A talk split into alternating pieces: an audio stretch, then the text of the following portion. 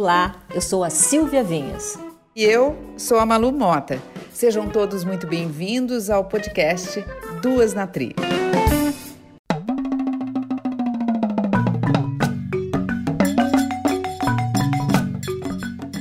Minha mãe falava tudo, ela não dava bronca. Ela dizia um provérbio.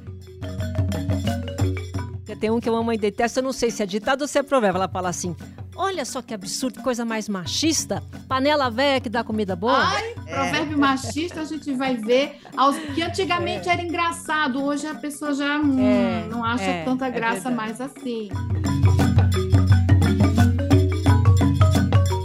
Nessa edição, vamos conversar sobre provérbios e ditados populares. Em terra de cego, quem tem olho é rei. Se queres conhecer alguém, dê a ele o poder, Malumota. É, Silvia, e para bom entendedor, meia palavra basta. De termos regionais até aquelas falas filosóficas que têm origens desconhecidas, provérbios entram no vocábulo popular e são passados de geração em geração. Com construção simples, os ditados precisam de poucas palavras para transmitir a mensagem, facilitando a comunicação e aproximando as pessoas. E quem vai falar com a gente sobre esse tema é a Mônica de Oliveira Santos, que é doutora em Linguística e professora de Letras na Unip. Mônica, muito obrigada pela sua participação aqui. Eu que agradeço, meninas. É um prazer estar aqui com vocês e estou à disposição para tirar dúvidas aí, matar a curiosidade de quem quiser sobre esse tema tão gostoso e tão de todo mundo, né? Todo mundo conhece, todo mundo gosta. Ô, professora, o que que levou a senhora a escolher? A senhora não, vou tratá-la de você mesmo, né? Ah, por favor. por favor. É, como escolher os ditados e provérbios? Por que que você escolheu isso como material de estudo para o seu doutorado? Ah, Malu, é Realmente a linguagem, né? Minha área de trabalho é a linguagem e escolher um fenômeno na linguagem é já uma escolha muito difícil, né? Então eu fiz uma escolha pelo afeto, porque minha família usa muito provérbio, eu cresci ouvindo a minha mãe, a minha avó, as minhas tias, as vizinhas. Eu vim do Nordeste do Brasil, sou nordestina, sou paraibana, né? Sou de Campina Grande, a capital do forró. E cresci com essa linguagem muito expressiva, né? Claro, o Brasil é muito rico, cada cultura, cada lugar tem suas é, contribuições, não é? E mais a gente sabe que o Nordeste tem esse caráter, essa característica de muita expressividade, então a gente tem um, uma expressão para cada para cada coisa que a gente quer dizer. E dentro dessa riqueza, a gente tem esse lugar tão especial dos provérbios, não só no Nordeste, é claro, em todos os lugares, que a gente traz para o dia a dia, mas também para todas as situações. O provérbio está em todos os lugares. E isso me levou a pensar sobre essa forma que, como vocês falaram, é uma forma simples, é uma forma que cabe em todos os lugares, é uma forma que dá ali a chave de ouro para dizer o que você quer né? E tá desde as situações mais informais, mais banais, mais cotidianas, engraçadas, até situações mais elevadas, né? Situações mais formais. E na mídia, na cultura, na literatura, na música, o provérbio está em todos os lugares, inclusive na academia, né? Por isso que eu quis desenvolver minha tese de doutorado, que resultou na publicação desse livro aqui, um comprimido que anda de boca em boca, os sujeitos e os sentidos no espaço da enunciação proverbial. Ô, ô, Mônica, já que você fez uma pesquisa grande sobre isso, eu tenho uma curiosidade. Você falou muito do Nordeste, da Paraíba.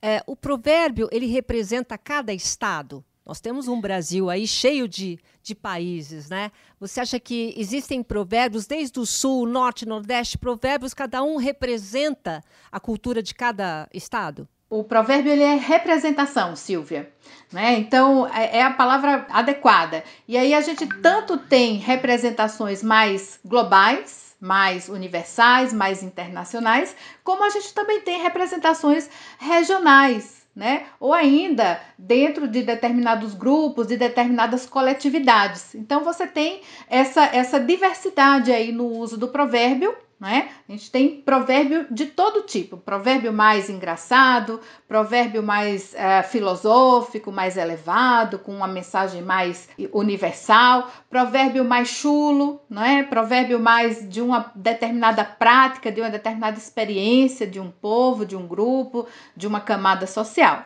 Então a gente tem isso como representação da diferença mesmo, de diferenças é, entre grupos, de diferentes formas de pensar, de diferentes verdades, né? Valores de verdade. Ô, Mônica, e me chama muito a atenção, porque, por exemplo, é, Silvia, eu fui educada com provérbios. Você é a rainha dos provérbios. A Malu é o tempo todo, ela está sempre falando alguma coisa, lembra de um provérbio. Isso é coisa de família, não é não? De família, Silvia. Do interior de São Paulo, né? Eu nasci em Ourinhos, vivi em Cândido Mota, que é uma cidade é, realmente numa fazenda. Eu, eu vi, a minha infância foi na fazenda.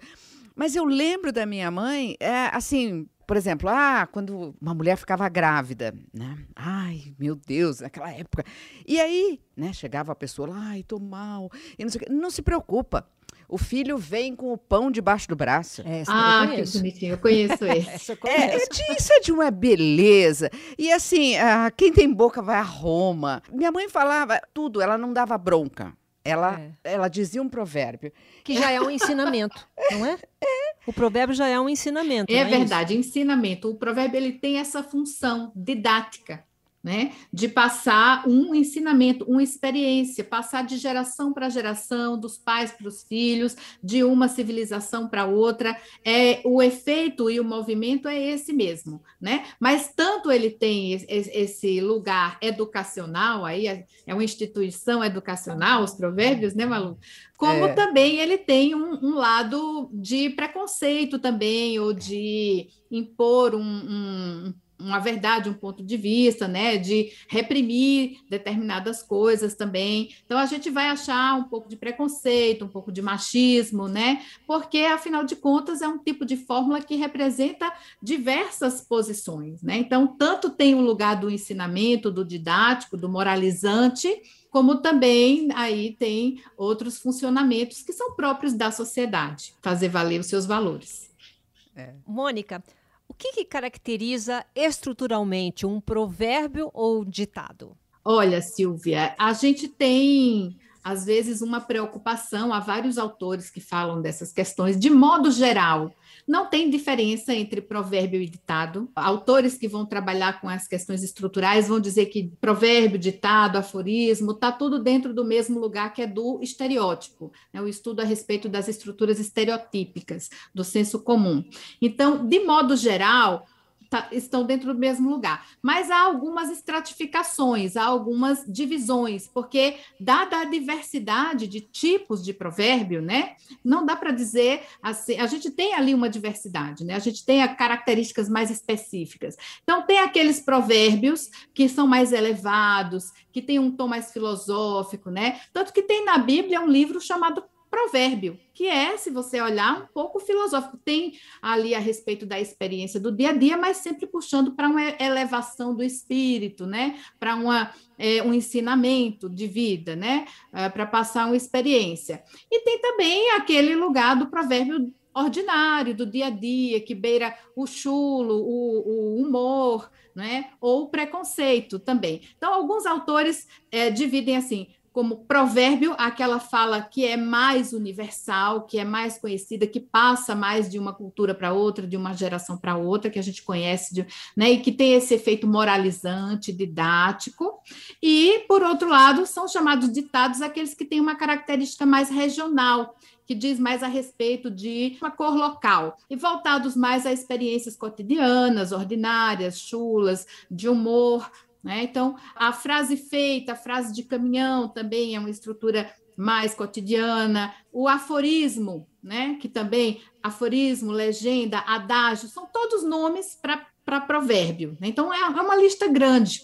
Né? Um o aforismo já vai ter uma estrutura interessante, uma característica específica do, do aforismo, que é o fato dele ser uma frase retirada de algum autor, de, de algum texto literário, né, da Bíblia, como o trabalho dignifica o homem, né? O homem é o lobo do homem. São frases conhecidas, né? Só sei que nada sei, que é do Sócrates, e acaba saindo do, do lugar autoral e caindo na boca do povo, ninguém se importa. Até o Freud explica, virou.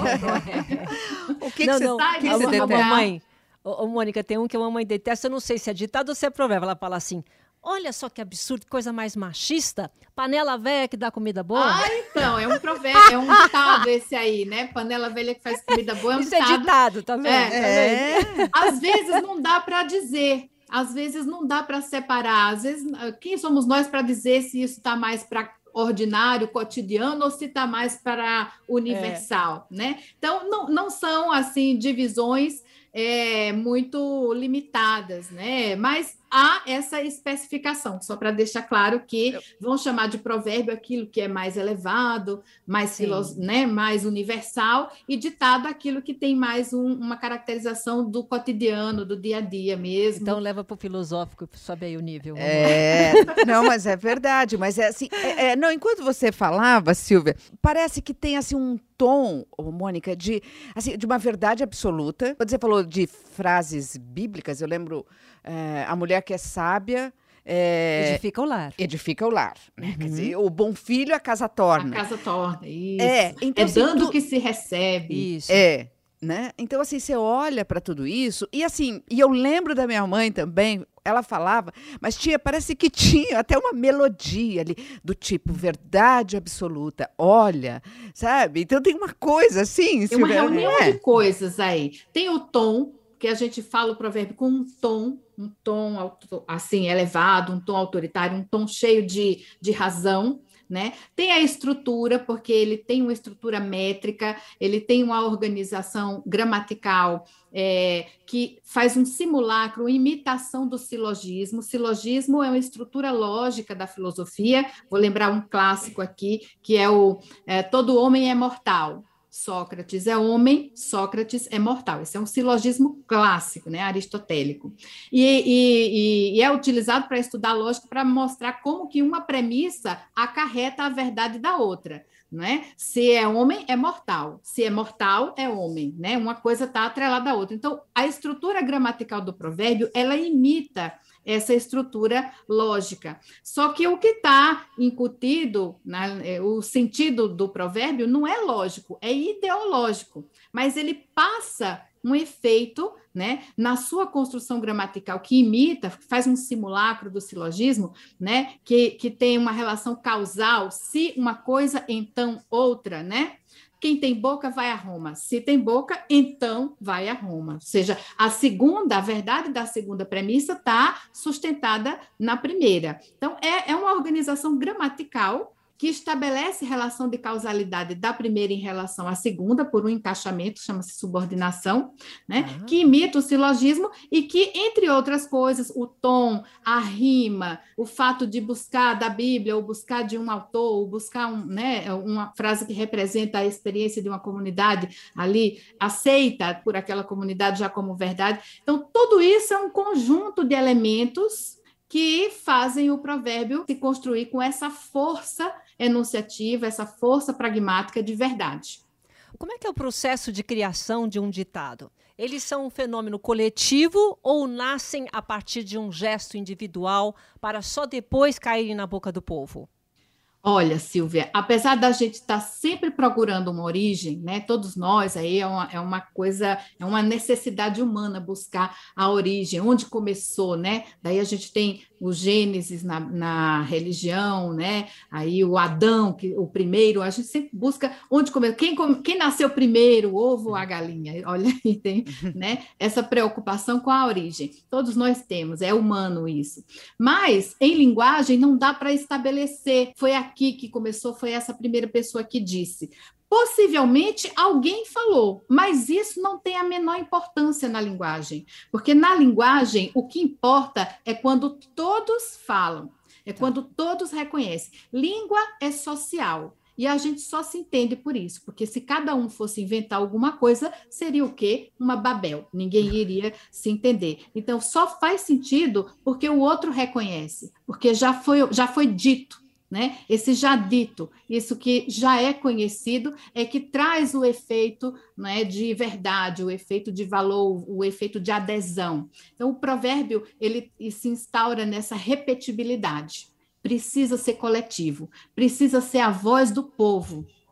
Né? Como diz o outro, né? Uhum. Não é. é. como eu digo, é como diz o outro. Então, na enunciação, a gente vai dizer o que a gente quer enquanto locutor, a gente vai dizer a nossa verdade, o nosso pensamento, a nossa posição, mas a gente vai lacrar, né? A gente vai botar o, o ponto final ali com uma adesão coletiva. Não sou eu que estou dizendo, é a voz do povo. É a, é a, voz de Deus. A voz do povo é a voz de Deus. É, o coletivo que dá, que instaura aí a validade né, desse dizer, a autoridade desse dizer. É, porque fica uma autoridade, né? Aquilo fica para sempre e é. até hoje. E a gente que... pode dizer das formas mais argumentativas e, né, e bem elaboradas possíveis, mas a gente precisa colocar ali que não só sou eu que penso assim. É. Todo mundo. Agora, ô, ô, Mônica, qual que é a relação entre o ditado, o, o provérbio e a sustentação argumentativa, né? Porque tem um argumento de um valor de, de verdade ali. Como é que isso se dá? Então, os provérbios são um reservatório de topói na língua. Topói são os estereótipos, o senso comum, né? Aquilo que representa as crenças, os valores, o pensamento, a cultura, o que, a religião, o modo de ver de um determinado povo, de uma determinada comunidade, de uma nação, de uma civilização. Então, essas formas proverbiais, né? Elas vão cristalizar esses valores.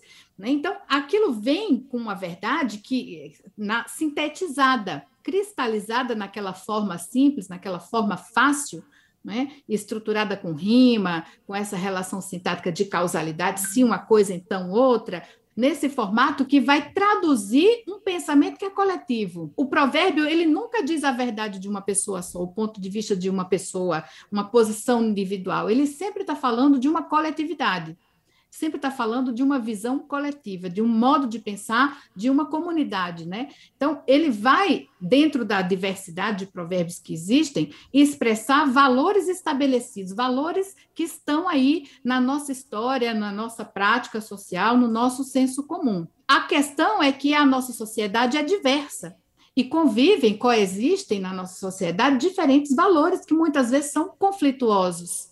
E por isso a gente tem os provérbios representando também essa relação antagônica, muitas vezes, entre esses pontos de vista. A gente tem provérbios que se opõem. Ao mesmo tempo, eu tenho quem não se arrisca, não petisca, né? Quem não arrisca, não petisca. E eu também tenho cautela e canja de galinha não fazem mal a ninguém. Ei, não é? é, isso você gosta. São provérbios opostos. Então, é. como dizer assim, é inquestionável a verdade dos provérbios, né? Eles estão carregados de verdade, mas verdade para quem cara pálida. São verdades que podem ser a verdade de uma coletividade, de um ponto de vista, de um pensamento, de uma forma de, de ver o mundo, de enxergar, e que nada impede que ela se oponha a outras que coexistem ali na mesma sociedade, né? na mesma região.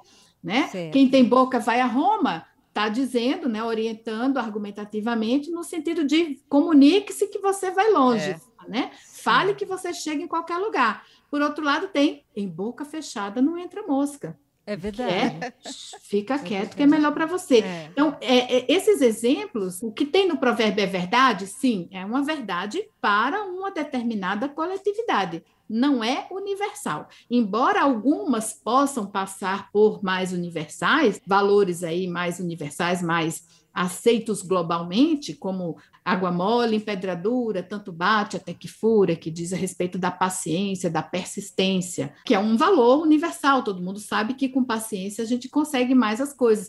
Mas uhum. alguns outros provérbios, eles falam a respeito de um ponto de vista específico que muitas vezes pode se opor a outros, né? E às vezes se opõe muito.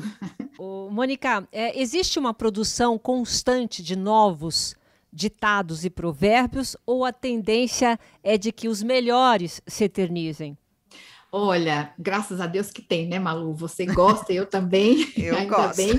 Provérbio não vai acabar, gente. Podem ficar tranquilos e resignem-se, porque provérbio não vai acabar nunca. A gente tem a linguagem é um fenômeno que é constante, que é dinâmico, né? Que está se produzindo, é um processo não está pronta e acabada. Todos os fenômenos da linguagem funcionam nessa mesma perspectiva, nesse movimento. A gente não pode dizer que o estudo, uma gramática, por exemplo, é um estudo pronto e acabado. Não, porque a língua não parou, não parou de funcionar. Então, enquanto né, a gente tem produção, é preciso ter novos estudos, novos registros, novas descrições. E os provérbios seguem esse funcionamento como qualquer outro funcionamento da linguagem, fenômeno da linguagem. O que acontece, por que, que alguns deixam de ser utilizados, né? Por que, que surgem outros? Dentro desse processo dinâmico, alguns valores sociais, culturais, eles vão se perdendo. A gente não pode achar que o pensamento atual, né, o nosso pensamento hoje é igual a de 50 anos atrás. Muitas coisas mudaram, muitas coisas se mantêm, mas muitas coisas mudaram. Então, as nossas avós tinham uma preocupação muito grande com a alimentação, coisas que poderiam fazer mal, não pode comer isso, não Manga pode... com leite. É, manga com leite, não pode comer. Então, tem um provérbio português, inclusive, que diz assim: laranja de manhã é ouro, de tarde é prata, à noite mata.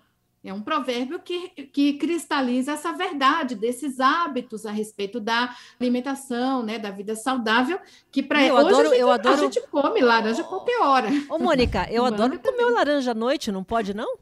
Pois é, hoje ninguém nem sabe disso, por isso que o provérbio parou de circular, porque esse valor não é mais um valor nosso, mas Entendi. era das nossas avós. Hoje a gente come manga com leite à vontade aí, é, mas é. naquela época, em outro momento, isso né, era um, um, um, problema.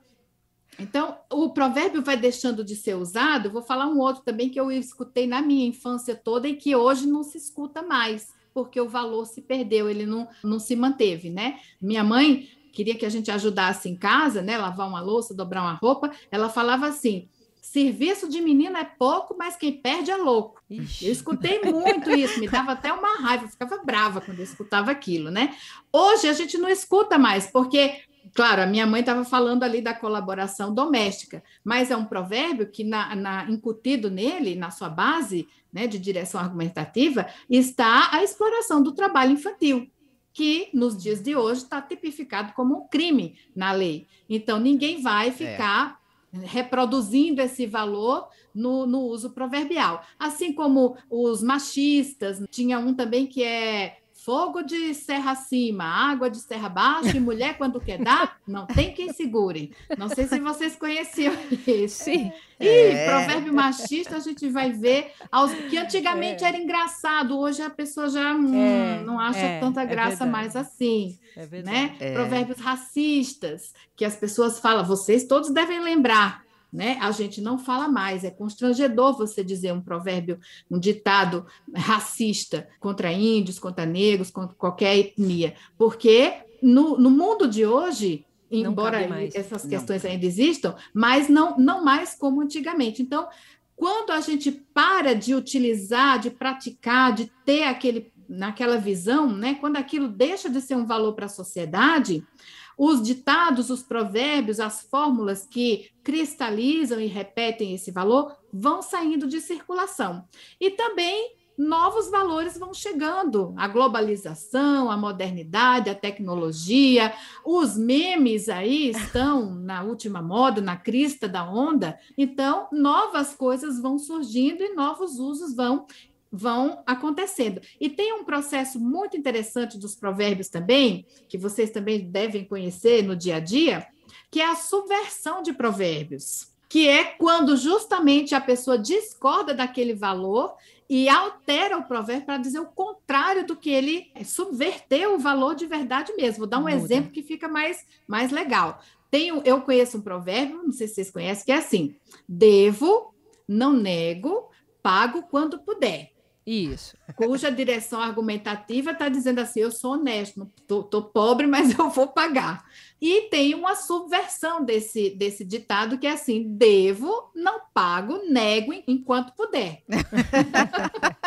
Vejam que as trocas são, são assim, tá. muito adaptadas, a métrica do provérbio se mantém, a rima dele se mantém, a estrutura, as alterações são mínimas, né? Devo, não nego, pago quando puder devo, não pago, nego enquanto puder. E eles dizem exatamente é. o contrário. A subversão é para dizer eu não concordo com essa coletividade, eu não concordo com esse ponto de vista. E tá. tem inúmeros, a gente faz isso o tempo todo, né? Uhum. Deus ajuda quem cedo madruga, vira quem cedo madruga, fica com sono o dia inteiro, né?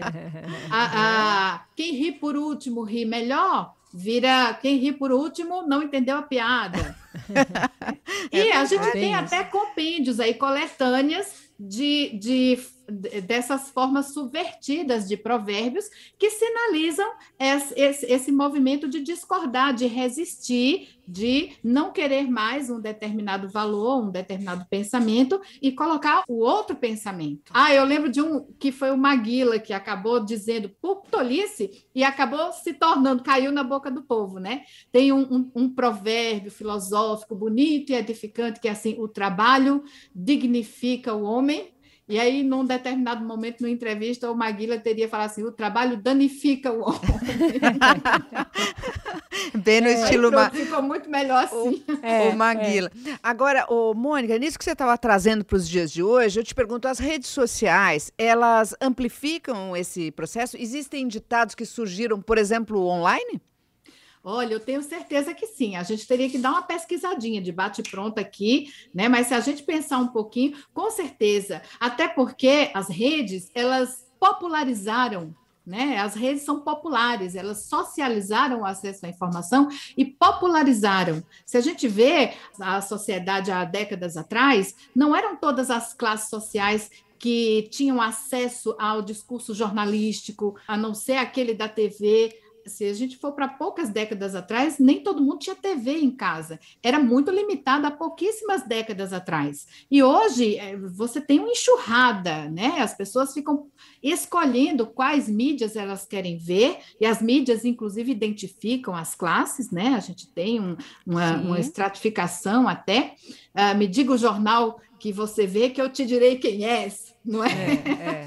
é. ah, tem isso daí. Então, as mídias, a internet, a globalização, né? Esse, a gente tem aí na, ao longo da civilização esses processos que vão misturando a, a, cultura, não é? Renovando a cultura. A gente teve a romanização, a colonização, a globalização, a tecnologização. Então, são sempre processos que vão trazendo novidades, impondo novos valores, fortificando alguns, às vezes trazendo de volta a gente tem um movimento de instituição, destituição e restituição de valores com esses movimentos aí, todos permeados pela linguagem. Ô, Mônica, só para a gente encerrar, como é que fica o futuro do provérbio? Porque essa geração, agora, você vê, a Malu, ela repete coisa da família, a gente está parando de falar. Quer dizer, é. essa geração que está chegando agora, ela vai levar os provérbios adiante? Com toda certeza. Como é que fica o provérbio? O provérbio Isso. fica. Nem todos nem todos, né? Aqueles que representam um valor que caiu, eles vão desaparecer, como o da laranja, que a gente não, não lembrava mais. Para de fazer sentido, né? Por, mas por que, que tem a ver laranja de noite? Para a gente não faz mais sentido. Então, para de fazer sentido, aquilo perde. Enquanto aquele valor for um valor válido, produzir um efeito de verdade, como dizia o Nietzsche, a verdade é uma invenção e a gente inventa verdades todos os dias. Algumas verdades se mantêm por uma necessidade humana, sempre atuais, e aí água mole em pedra dura, tanto bate até que fura, gente. Eu duvido que um dia a gente se livre de. Tá certo. Tá certo. E outros novos ah, vão aparecer, com certeza. Bom, te quero agradecer muito a sua participação aqui, Mônica. Muito obrigada. Eu que agradeço vocês, espero que a gente tenha podido falar aí de, né, relembrar aí com afeto desse tema que é tão gostoso. podcast Duas na Tri fica por aqui. Não deixe de comentar o que achou da nossa conversa de hoje e o que você gostaria de ouvir no próximo episódio. Para fazer isso, basta entrar na página do Facebook Colégio Objetivo Oficial. Isso mesmo, Malu. Vamos ficar de olho em tudo. Obrigada pela sua companhia e até a próxima.